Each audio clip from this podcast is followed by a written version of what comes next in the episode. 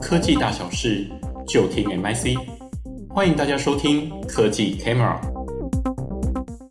各位听众，大家好，欢迎收听二零二一 MIC Foreign Four 热门议题精选。这集我们要来聊的是半导体产业发展以及展望。受到疫情还有美中贸易战的影响，以及五 G、AI、IoT、汽车电子等新兴应用需求的兴起。全球半导体产业欣欣向荣，而台湾半导体产业也将持续在这当中扮演举足轻重的角色。这一集我们一起来听杨忠杰主任来分享 MIC 对于半导体产业前景的观察。如果各位听众对于这个议题想要有更多的了解，也欢迎填写我们的网页问卷来下载档案哦。第一个部分就半导体产业的发展与回顾的呃与展望部分来说明啊、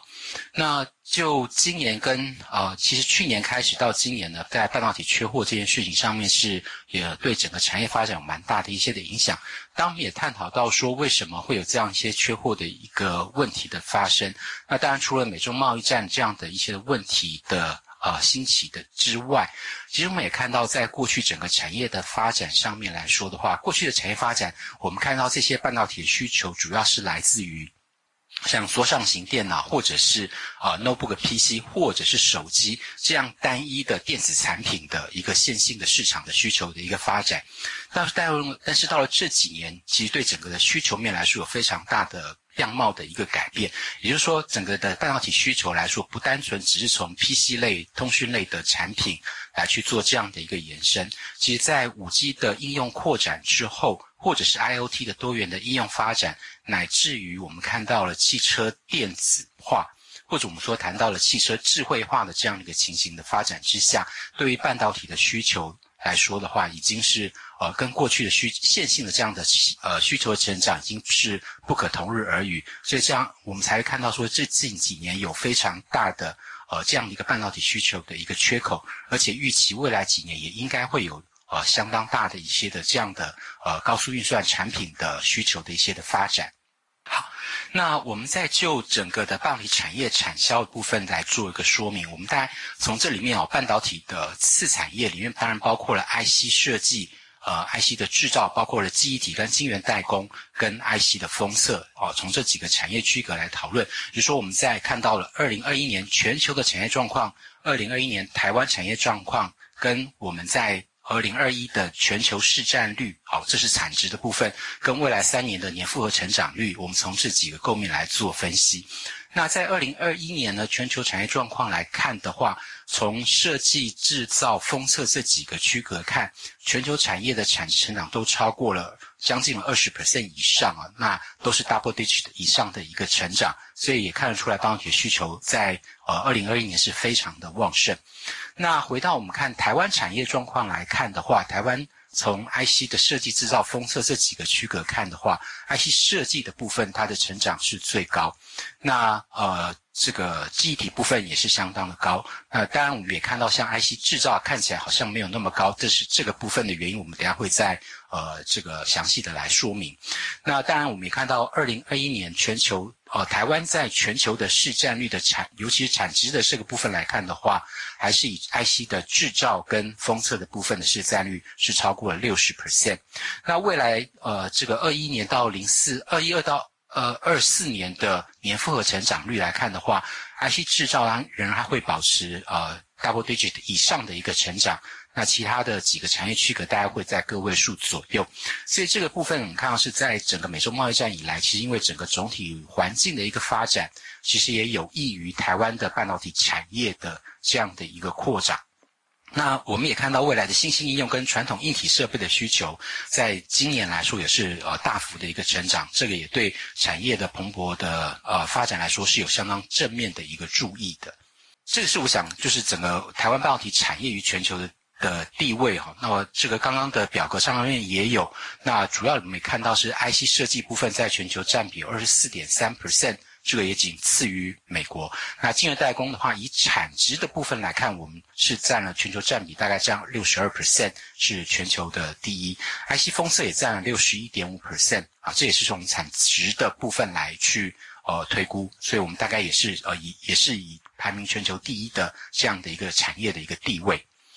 那我们再看，就是说刚谈到就是二零二一年台湾的这样成长的一个主要的一些因素，这里面当然从 IC 设计、呃记忆体代工跟封测这四个。呃，次产业区隔来讨论。那 IC 设计主要是在呃，我们看到像联发科这个呃大的呃设计厂商来看的话，它在手机的 SOC 的出货的部分是受惠于这个华为的一个受到贸易管制的转单的效应，而且上半年我们也看到高通的晶片，也就是它主要的竞争者，因为受到三星的代工的良率跟德州暴风雪的影响。那无法顺利的出货，所以导致联发科在中国大陆的市场，好，这个部分的市场有相当大的一个斩获。那除了联发科之外的其他的台湾 IC 设计厂商，包括我们看到像联永、敦泰、奇锂光电、瑞鼎、天域等这些业者，也受惠于手机、笔电跟平板市场的畅旺。还有这个面板的模组补库存的一些影响，所以在这种供不应求的情况之下，让价格也大幅的攀升，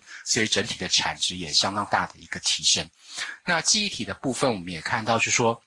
呃，在呃。在家工作跟娱乐需求，还有云端伺服器跟终端电子产品的出货大增的情况之下，还有加上车用电子的这些的需求，所以带动了 DRAM 跟 Flash 相关记忆体的成长。那台湾业者呢，表现又优于全球啊，主要我们看到是说，因为呃这个 DDR 呃 DRAM 的部分。那因为立即型的 DDR3 的这个供货的吃紧，所以呃使得南亚科跟华邦电视受益。那 NOR Flash 部分的话，那因为中国大陆的部分的产能的减少，所以台湾的旺宏跟华邦电在这个部分也是受益的。那晶圆代工的部分呢，二零二一年因为产能已经达到满载的情况，所以产能的增长的幅度是受到限制。那在供不应求的情况之下，所以到下半年其实整个业者是透过涨价的部分反映成本来提高毛利。那全年的代工营收成长可达二十 percent。那其实因为这也是呃牵涉到合约价格的问题啊，所以上半年其实对于产呃这个产值的部分没有太多的一个增加，而是下半年真的呃忍受不了，所以在下半年部分才就涨价的部分来反映成本。那在封测的部分，当然也是呃跟呃代工一样的问题，就是我们看到产能也是达到满载的情况。好，那这个整整个整体的产能的增长幅度也受限于原物料跟设备的一个交期，所以在供不应求的情况之下，也只能透过涨价来反映。而且另外呢，当然是在因为东南亚的疫情啊，所以这个 IDM 的封测的急单也推升了台湾的厂商的一些的营收，所以所以呃，我们全年营收的成长大概可达到二十五 percent。好，那未来三年对于台湾的整个呃半导体产业的影响啊。我们想带有以下这几点，第一个当然是呃美中贸易战的这个议题持续的演进，那中国大陆的去美化也会促使到台湾的 IC 业者能够受惠。好，那第二个点呢，就是台湾的晶圆代工跟封测的产能的部分，还有它的良率都是优于全球，所以是全球 IC 设计业者投单的一个首选。所以这个部分在维持毛利跟这个呃营收的部分的成长来说是呃仍然会可以持续。第三个是因为新兴的应用也持续的发展，也推升了半导体元件的应用的一个需求，所以在晶片设计多样化，也带动了整个晶片的代工制造跟封测的一个发展。那记忆体部分，因为我们主攻利基市场，所以呃对相关的业者在营收的表现或者获利表现上面来说，都有相当好的一个呃前景可期。好，所以呃，这个是我们看到呃，刚刚从整总体的产值部分来看，那产能也是大家所关心的一件事情。我们在上面也看到八寸晶圆厂制造的年产能跟十二寸的产能呢，在预期在明年大概都有呃四点五跟七点三 percent。全球的这样的一个成长的一个空间，那呃，我们也看到全球半导体业者也在扩充整个制造的产能，那主要还是以十二寸为主。那我们也看到其他的国家，包括像欧洲的 IDM 厂的主力会在八寸的部分。那除了八寸以外，也积极的在投入十二寸的晶圆的厂的一个扩展。那当然，中国大陆更是一个积极在发展呃半导体产业的一个部分。那除了看到呃中芯国际、华虹代工业者之外，哈、BYD 等 IDM 的业者也在致力于功率半导体的进口替代，所以在八寸晶圆的产能部分也会大幅的一个成长啊、这个是在看到全球在明年的产能规划上面呃的这样的一个总体的一个情况。那所以我们呃小接一下就是半导体产业发展回顾啊。所以在短期的疫情跟美中贸易战影响之下。那我们也看到中长期，包括五 G、AI、IoT 或者是汽车电子等高效运算的这样的一些的新兴科技影响。那对于半导体产业的需求来说，应该是蓬勃的一个发展。所以对于台湾产业来说，对台湾的半导体产业来说，呃，因为我们扮演一个举足轻重的角色，所以其实在未来的成长也是应该会同步的去发展啊，整个产业的一个提升。那第二部分当然是对整个全球晶片呃半导体产能的一个需求，我们也看到在呃这些晶圆代工厂纷纷投注产能扩充的情况之下。我们也预期，二零二二年下半年这些产能大概会陆续的这个启用，也有助于减缓全球晶片供需失衡的一个情况。那台湾厂商呢？呃，除了世界先进是以八寸晶圆厂为主之外，台积电、联电跟力积电都是投到十二寸的部分，也反映出全球对于成熟制程，尤其是二八奈米节点制程的一些的需求。那短期内台湾的半导体产业在美洲贸易战的这样的一些的影响之下，我们的表现预期当然应该会优于全球。那但是长期部分还是会面临到中国大陆的一个竞争，所以我们除了积极提升自己的技术优势之外，也应该结合相关的应用端的生态的体系啊。当然就是说，比如说跟。啊，这个应用的一些的厂商也结合来开发，比如说跟 AMD 或是 NVIDIA 或是其他的呃一些的晶片的发展的一些业者来共同合作去开发新兴的晶片，来强化我们自己的一个本身的一个市场的一个竞争力。